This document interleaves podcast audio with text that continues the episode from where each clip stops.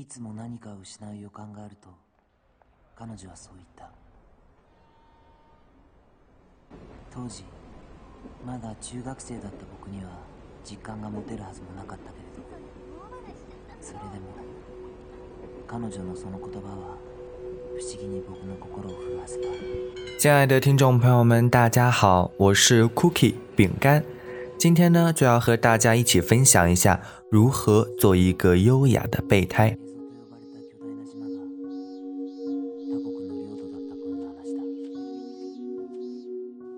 一个优秀的备胎呢，是需要遵守备胎三原则的。第一，不要没事儿就在女神身边晃悠；第二，不要在女神刚刚遇到挫折时就给予帮助；第三。要充分了解女神的喜好。接下来呢，我们就来一一解释解释。备胎界似乎很多人认为，经常对女神嘘寒问暖是表达对女神关心的一种方式。我认为这是不对的。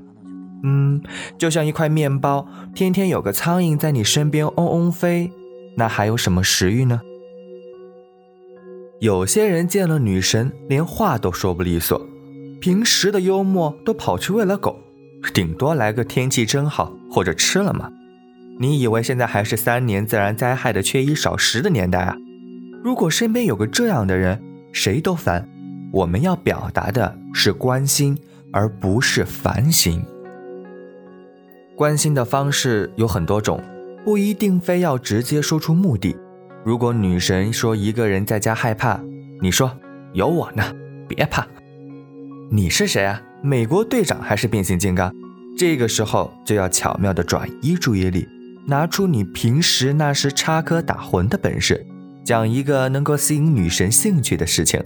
这个女神的兴趣是第三个原则的内容，这里知道这回事就好了。比如有人喜欢电影，你就可以讲你看了什么电影。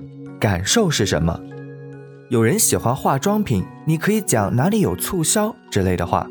事情的本身无所谓，只要女神有兴趣就可以。关键是转移注意力，注意力转移了，也就不害怕了。这种关心，谁不稀罕呢？那什么时候在女神身边晃悠呢？专注的做一些事情和参加一些活动的时候。人在专注的时候是最有魅力的，还能体现出你的个人素养能力。如果一起做事情，往往需要团队合作，需要信任和互相谅解。信任是在活动中一点一滴形成的，这种信任会延续到你的生活当中。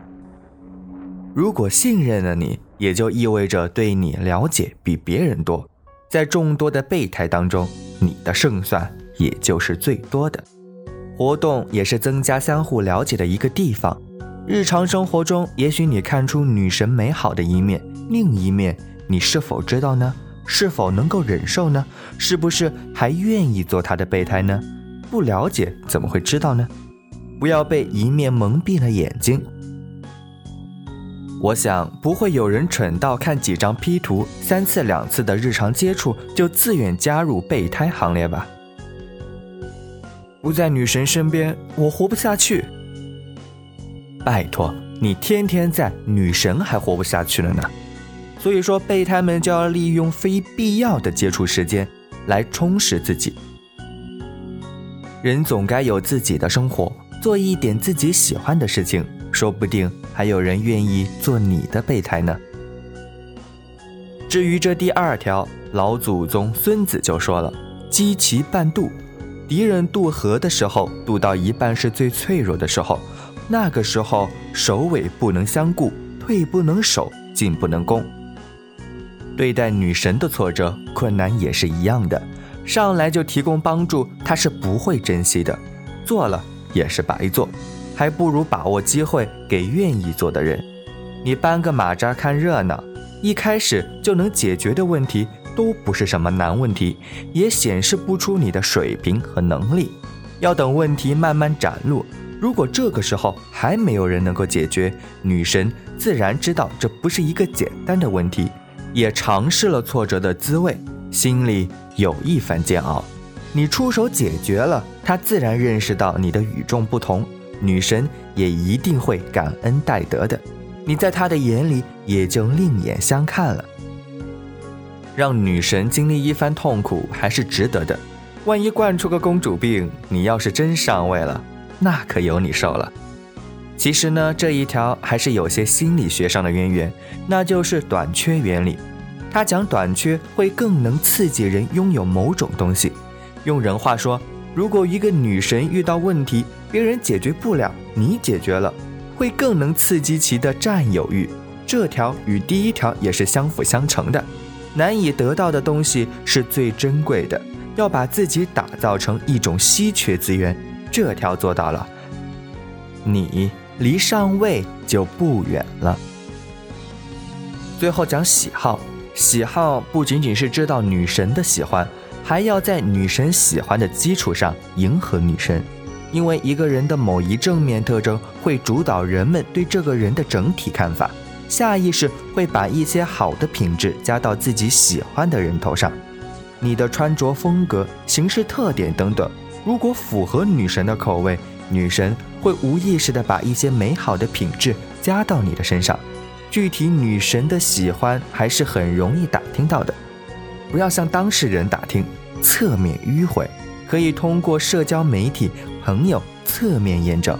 当然，还要研究下竞争对手的特点。知己知彼，百战不殆。喜好不仅仅是以上的方面，你的言语风格也很影响女神对你的评价，这也是喜好当中的重要一条。人们最喜欢的那些只提供了正面评价的人，也就是说，说话的时候，哪怕一个事情有负面影响，也不要提供，只谈正面的。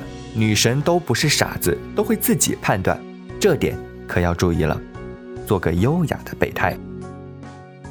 好了，各位听众朋友们，本次呢就和各位听众先谈这么多，希望各位听众呢在听了之后能够争取做一个优雅的备胎。